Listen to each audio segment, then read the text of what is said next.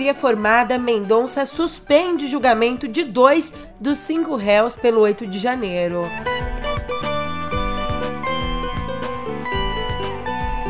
Também por aqui os escândalos envolvendo Tony Garcia e Sérgio Moro.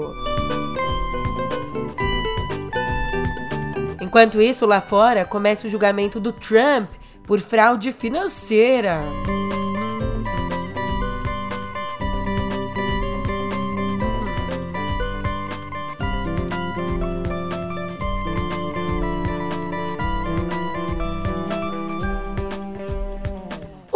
Ótimo dia, uma ótima tarde, uma ótima noite para você. Eu sou a Julia Keck e vem cá, como é que você tá, hein? Nesse dia 3, eu cheguei à conclusão que terrivelmente evangélico eu não sei, eu não coloco minha mão no fogo. Mas que esse senhor é fiel, isso ele é. Fiel a quem colocou ele lá. Pode virar as costas para a Constituição, não tem problema, só não pode virar para Bolsonaro. Tudo isso no pé do ouvido. Ai, como ela critica.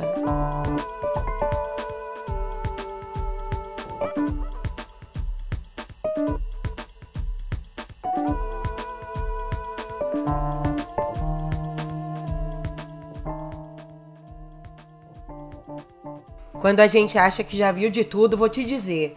O Supremo, o Supremo Tribunal Federal, já tinha formado maioria para condenar cinco réus pelos ataques golpistas do 8 de janeiro apenas entre 12 e 17 anos de prisão. Já estava decidido.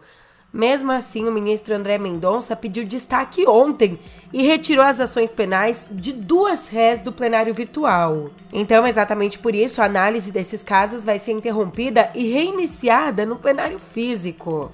Para isso, para justificar a posição dele, o Mendonça afirmou que há peculiaridades fatídicas nos casos e que o julgamento presencial possibilitará uma discussão sobre a individualização da conduta e da pena presas dentro ali do Palácio do Planalto, a Jupira Rodrigues e a Nilma Lacerda Alves vão ter então o julgamento reiniciado. Vale dizer que elas são as primeiras mulheres julgadas pelo 8 de janeiro. O relator, Alexandre de Moraes, defendeu a pena de 14 anos de prisão para as duas e foi acompanhado pela maioria dos ministros. Só que agora, com essa ação do Mendonça, não há prazo para o reinício do julgamento. A data vai ser definida um dia pelo presidente do Supremo, ministro Luiz Roberto Barroso. Quando decidida, o julgamento vai voltar do zero e os ministros que já tinham votado vão poder optar por manter ou mudar suas posições, com exceção, é claro, da Rosa Weber, porque ela se aposentou. Já as outras três ações relacionadas ao caso vão continuar sendo julgadas no plenário virtual. E já que a gente citou o nome da senhora, um dos cotados à vaga da Rosa Weber no Supremo, o ministro da Justiça, o Flávio Dino, defendeu ali durante uma entrevista ao Estúdio I que os ministros da corte cumpram um mandato de 11 anos. Começou 11 anos, acabou, acabou a carreira no Supremo. É, defendi e defendo até hoje. Eu acho que esse é um modelo bom, é um modelo que a Europa pratica e os Estados Unidos não. Os Estados Unidos tem a cláusula do enquanto bem servir, não tem nem aposentadoria compulsória. É, tanto que há justices que ficam com 80 anos, enfim. Há casos dramáticos de justices que morreram na Suprema Corte, é, na própria, no gabinete de trabalho. Então, é, são modelos bem diferentes, mas eu acho que o mandato é uma mudança importante está lá no Congresso, a PEC está lá para a minha, né, e outras tantas. Quem sabe um dia, agora sempre para frente, né, não, não pode retroagir, seria para os novos ministros. É, um mandato eu acho adequado, porque ele percorre três presidentes da República. Eu lembro bem o saudoso ministro Pertence, Sepúlveda Pertence, né, quando eu apresentei a PEC, ele me perguntou por que 11 anos? Aí eu disse, ministro, eu vou lhe ser franco, isso é discricionariedade legislativa. Eu peguei os mandatos dos principais países da Europa e fiz média aritmética, deu 11 anos. Essa é a razão. Mas acho que é um mandato que não é muito curto, nem muito longo. É um mandato ponderado, eu diria.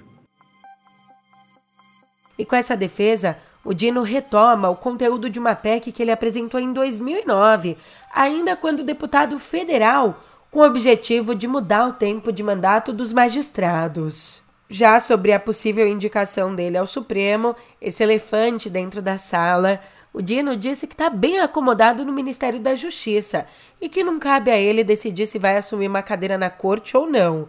Ele, né, jogou a bomba para quem? Está num plano muito importante para o país, né, que esse, na área de segurança. É, mas pergunto ao senhor, o senhor vai cuidar desse plano no Ministério da Justiça ou no STF? Olha, eu estou, Valdo, aqui é, bem acomodado na cadeira que eu estou. Meus objetos estão ali, ó, meus santos e tal. Ou seja, eu estou aqui com ânimo definitivo, né? Mas é, quem decide não sou eu, é Deus e o presidente Lula. Então eu não sei te responder. E aí eu entrei, Valdo, em silêncio obsequioso sobre esse tema. Eu, eu não falo sobre ele. É, deixa o presidente da República falar quando ele acha que deve falar e um outro que voltou a defender mandatos com tempo definido para os ministros do Supremo foi o presidente do Senado, Rodrigo Pacheco. Bom, essa é uma tese que eu já defendi publicamente, continuo a defender, acho que seria bom para o Poder Judiciário, para a Suprema Corte do nosso país, seria bom para a sociedade brasileira termos uma limitação é, do mandato de ministros do Supremo. Agora que já resolverá a segunda vaga de responsabilidade do presidente Lula, eu acho que preenchida essa vaga é o momento de nós iniciarmos essa discussão é, no Senado Federal e buscarmos a elevação da idade mínima para ingresso no Supremo Tribunal Federal, a fixação de mandatos na Suprema Corte, num tempo também que dê estabilidade jurídica até para a formação da jurisprudência do país. Essa é uma tese aplicada em outros países do mundo, é uma tese defendida é, por diversos segmentos, inclusive por ministros e ex-ministros do Supremo Tribunal Federal, e eu acho que é uma tese possível de ser debatida e discutida no Senado Federal. Por que, que eles estão defendendo isso? Porque hoje não existe um, um, tempo máximo. O que existe é que os ministros podem permanecer na corte até os 75 anos, quando são então aposentados compulsoriamente. Super Pop Som, o Águia de Fogo, o Águia de Fogo. Levante as mãos e faz o S. Detona a metralhadora. Super Pop! Oba! Já que a gente está aqui na instância da justiça, essa senhora que às vezes tarda, mas não falha, outras vezes tarda e falha também, depende, né? Só que agora, um dos delatores da Operação Lava Jato, o ex-senador Delcídio do Amaral, ele foi condenado em segunda instância a indenizar o presidente Lula em 10 mil reais. Um valor que ainda vai ser atualizado, tá? Foi condenado a pagar esse valor por danos morais. Sendo assim, o Tribunal de Justiça de São Paulo negou um recurso de Delcídio e manteve a decisão que o condenou por falsa acusação de obstrução à justiça. Delcídio do Amaral passou dois dias depondo a procuradores da Lava Jato. A conversa foi uma complementação da delação premiada que o ex-senador assinou com os investigadores. Dessa vez, Delcídio deu detalhes da participação do ex-presidente Lula no esquema que desviou pelo menos 20 bilhões de reais da Petrobras. Se você não está lembrado, lá em 2016, ele acusou Lula de tentar, digamos, comprar o silêncio do Nestor Cerveró, ex-diretor da Petrobras. Ele disse que o Lula teria tentado comprar esse silêncio para evitar um acordo de colaboração premiada na Lava Jato. Agora, imagina isso aqui. Se você acha que já viu de tudo, tem mais falcatrua para ver nesse Brasilzão. Imagina uma decisão do dia 15 de dezembro de 2004 proferida por um juiz. Um juiz que ninguém nem conhecia ainda no âmbito político. O juiz, então, juiz Sérgio Moro. Essa decisão ela sucedeu à assinatura do acordo de colaboração do ex-deputado estadual do Paraná, Tony Garcia. Então, nela, o ex-juiz Sérgio Moro determinou que fossem instaladas escutas no escritório do empresário e ainda que um policial federal atuasse infiltrado no local, como se fosse secretário do Tony. Como o próprio ex-deputado, que atuou junto com Moro, como ele mesmo informou ao Supremo, essa estrutura de grampo e policial infiltrado permitiu que autoridades com foro, como então o presidente do Tribunal de Contas do Estado no ano de 2005, fossem grampeadas. Tá todo mundo grampeando todo mundo, é o grampo grampeando o grampo, os caras entram na tua casa, grampeia a hora que você vai pro banheiro soltar o barro, hora que você vai fazer mijar, hora que você solta um peidorão, hora que você... É, é, é, ó, eles... É, é, é, tá uma merda! Esse país. Em nota, em resposta, o Moro disse que nenhuma autoridade com foro foi investigada e que jamais solicitou essas gravações. E te dizer uma coisa que é curiosa. O aparato que foi fornecido a Tony para o Grampo está detalhado na decisão do Moro. O Moro que hoje diz que o Tony Garcia é um criminoso condenado, que mente às autoridades. Mudando de assunto, ainda no âmbito da justiça, o inquérito que apura o assassinato da vereadora Marielle Franco e do motorista Anderson Gomes foi enviado ao Superior Tribunal de Justiça. Sendo assim, o caso sai do Rio por conta de novas suspeitas sobre Domingos Brazão, conselheiro do Tribunal de Contas do Estado. Ele foi acusado de plantar pistas falsas para atrapalhar a identificação dos mandantes do crime. Só que a Justiça do Rio rejeitou essa denúncia, que tratava do Domingos Brazão, rejeitou em março. Ao menos o nome dele voltou à tona agora na delação premiada do ex-PM Elcio de Queiroz, que confessou ter dirigido o carro usado no ataque. Não vai comer bola, hein? Lá fora tem coisa importante acontecendo. Começou na manhã de ontem o julgamento do ex-presidente dos Estados Unidos, o Donald Trump, por fraude. Em mais um caso, dessa vez, o bilionário, os filhos dele mais velhos e vários colaboradores são acusados de inflar o valor de bens imobiliários em negociações e registros oficiais. Basicamente, eles iam aos bancos, alegavam que tinham uma fortuna que não tinham só para conseguir mais empréstimo ou seja, o esquema de fraude. Só que em mais um capítulo dessa história, numa vitória para o Trump, o juiz Arthur Engoron negou o pedido da imprensa e vetou a presença de câmeras na sala de julgamento durante as alegações iniciais. Na avaliação do magistrado, essa história vai longe. O julgamento só deve terminar em 22 de dezembro. Bem, ao chegar ali todo pomposo ao tribunal em Nova York, o Trump disse que o processo tinha uma motivação eleitoral. De fato, deve ter para ele, né, que vai tentar se colocar aí no papel de coitado. O que tem funcionado, porque mesmo com todos esses problemas na justiça, o ex-presidente lidera as pesquisas de intenção de voto pela candidatura republicana à Casa Branca no ano que vem.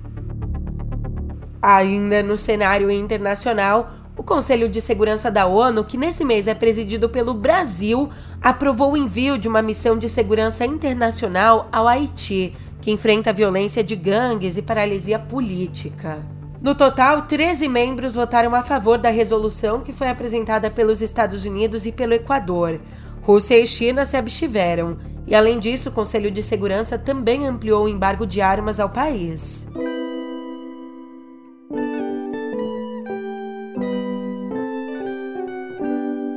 Aqui em Viver, você fica sabendo que o ministro da Justiça, o Flávio Dino, anunciou ontem o Programa Nacional de Enfrentamento às Organizações Criminosas, um programa com orçamento de 900 milhões, distribuídos em três anos. Esse anúncio, vale lembrar, ele acontece em meio à movimentação no PT para desmembrar a pasta. A pasta, o Ministério da Justiça e Segurança Pública. Isso, o PT quer que a pasta seja desmembrada se o Dino for para o Supremo. Mas falando especificamente agora sobre o programa, entre outros objetivos, ele visa integrar diferentes forças de segurança, incluindo áreas de inteligência, além de reforçar a cooperação entre os estados para enfrentar as facções criminosas, elas que têm atuado cada vez mais até em âmbito nacional. E o ministro aproveitou a ocasião para anunciar ainda a liberação de 20 milhões de reais para a Bahia, que lidera hoje as estatísticas de mortes violentas no país. A Bahia tinha 86 milhões, nós estamos, assinei hoje 20 milhões extras do fundo para custeio, viaturas, inteligência e armas não letais. Quem vai definir isso é o governo do estado da Bahia. E nós já tínhamos aportado 23 milhões para a execução da Operação Paz, que eu falei para vocês, 150 milhões de 12 estados. A Bahia é o estado que, desde agosto, estava definido pelos indicadores como e pelo seu tamanho como o estado que mais recebeu recursos, são 23 milhões. Então, de recurso federal, nesse momento, nós estamos com 168 milhões alocados na Bahia para apoiar o governo do estado da Bahia. Além disso, nós estamos com 109 policiais a mais das nossas forças, PF, PRF e o COT da PF. Deslocamos para lá cinco blindados para operações e helicóptero.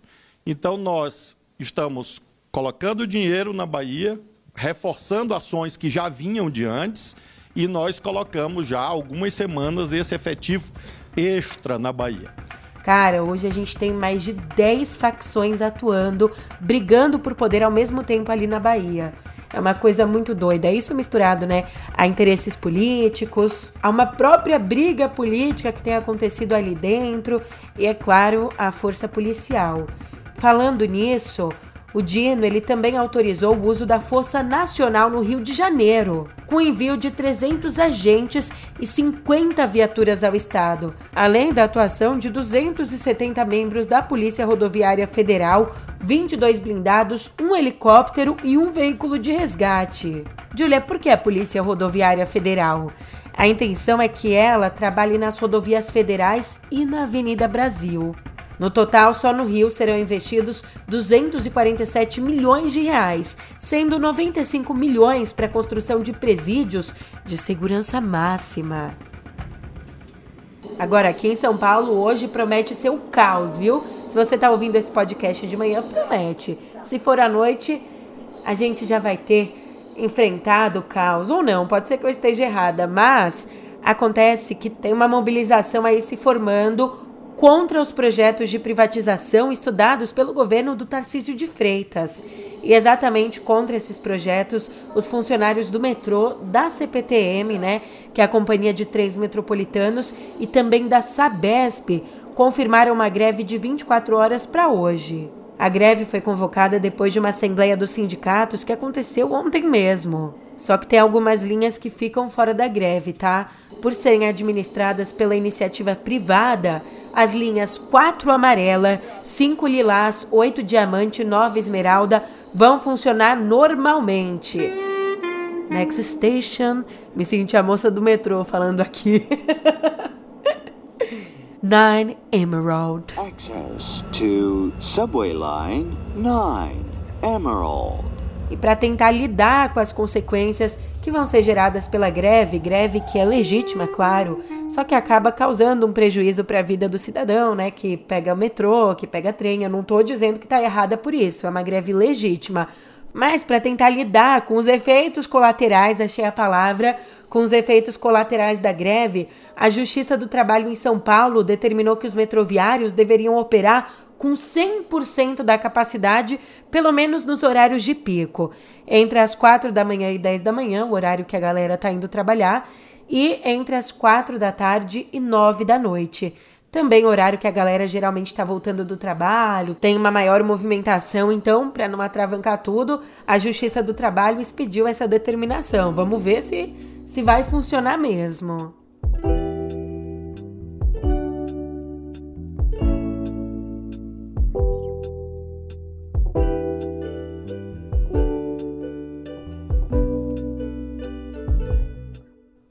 Cultura e eu vou gastar meu espanhol, que é nulo. Você tá preparado? Porque eu vou falar, vou tentar falar.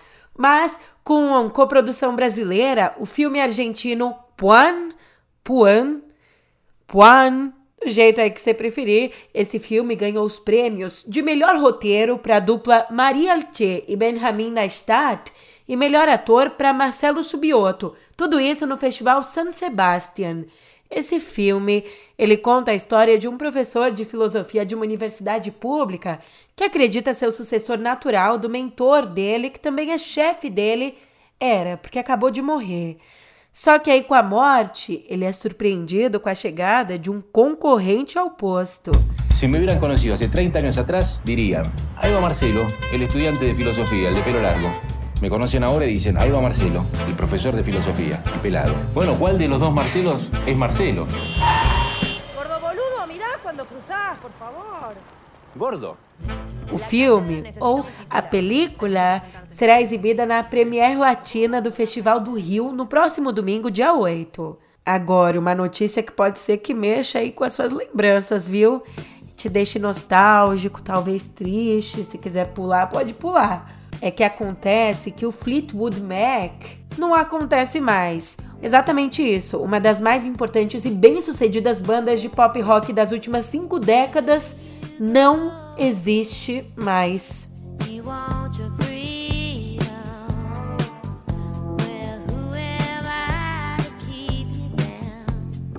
Eu falo de um jeito aqui brincando, mas é, é uma coisa forte mesmo, porque a notícia foi confirmada pela vocalista Steve Nicks ao afirmar que a continuidade do grupo não faz sentido depois da morte que aconteceu em novembro do ano passado, da tecladista e também vocalista do grupo Christine McVie, mas foi uma estrada longa, viu? O Fleetwood Mac foi criado na Inglaterra em 1967 pelo guitarrista Peter Green como um grupo de blue rock. Mas depois da saída do Peter, o baterista Mick Fleetwood, junto ali com o guitarrista John McVie, que foi casado com a Christine, migraram para os Estados Unidos e deram um direcionamento mais pop ao som, com a entrada da Nix e o então marido dela, Lindsay Buckingham.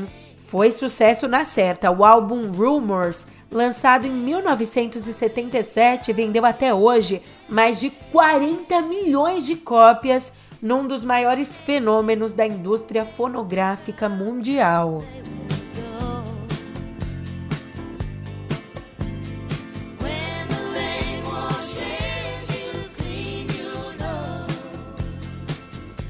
Agora, os que ficam vão animar muita gente, inclusive no festival I Wanna Be Tour.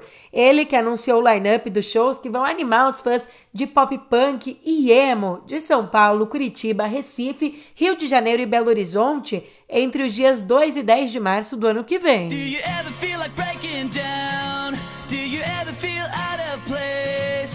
Somehow you just don't belong and no one you. O destaque internacional será a banda Simple Plan, enquanto Pitch, Fresno e NX0 estão entre as principais atrações nacionais.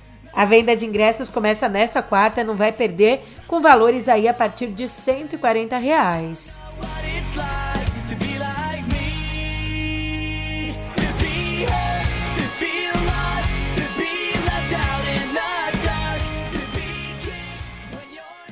Só que a gente não vai passar para a próxima editoria sem antes se despedir do Jake Abraham. Ele, o ator inglês que morreu na noite de domingo em decorrência de um câncer na próstata aos 56 anos. Ele foi conhecido pelo filme, principalmente, né, pelo filme Jogos Trapaças e Dois Canos Fumegantes, de Guy Ritchie. Nascido em Liverpool, Abraham se destacou como coadjuvante de luxo em produções como a série GBH, e os filmes Penalidade Máxima e Baladas, Rachas e Um Louco de Kilt.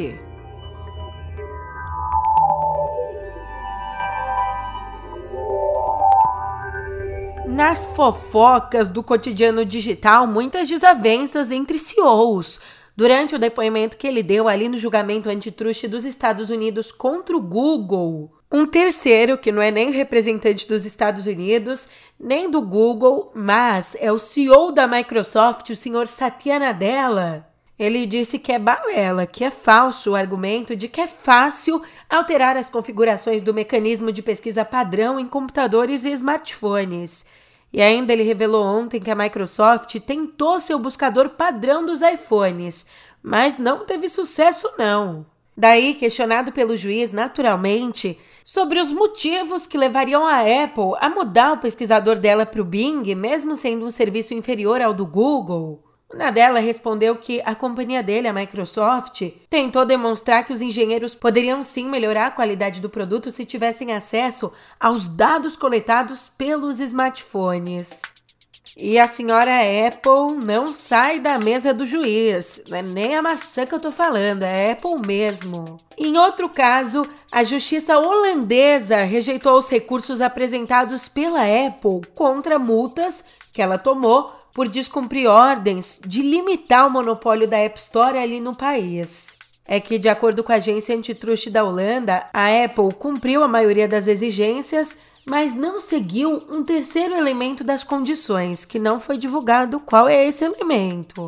Mas deve ser coisa braba porque o processo corre desde 2021, quando o país alegou que a Apple violou as leis de concorrência no mercado de aplicativos de namoro ao impedir que desenvolvedores usassem os processadores de pagamento de terceiros. Se eles não conseguiram pagar, agora o TikTok jogou a bomba para você. Você pode pôr a mão no bolso. Pelo menos na visão deles, né?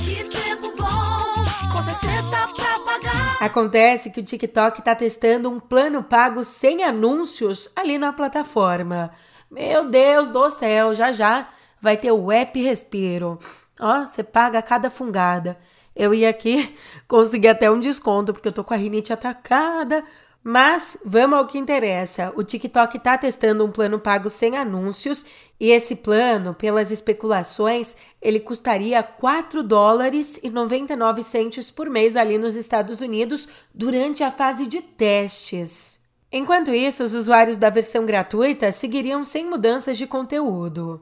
Como eu disse, ele é mais um que entra nessa onda ele pode estar tá aderindo a uma tendência que já é adotada por outras big techs, como o YouTube, que oferece um plano premium sem propagandas durante os vídeos.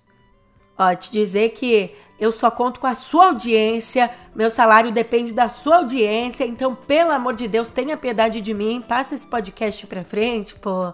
Obrigada pela companhia e eu te espero aqui amanhã. Nossa, fui sincerona. Te encontro aqui amanhã. Até lá.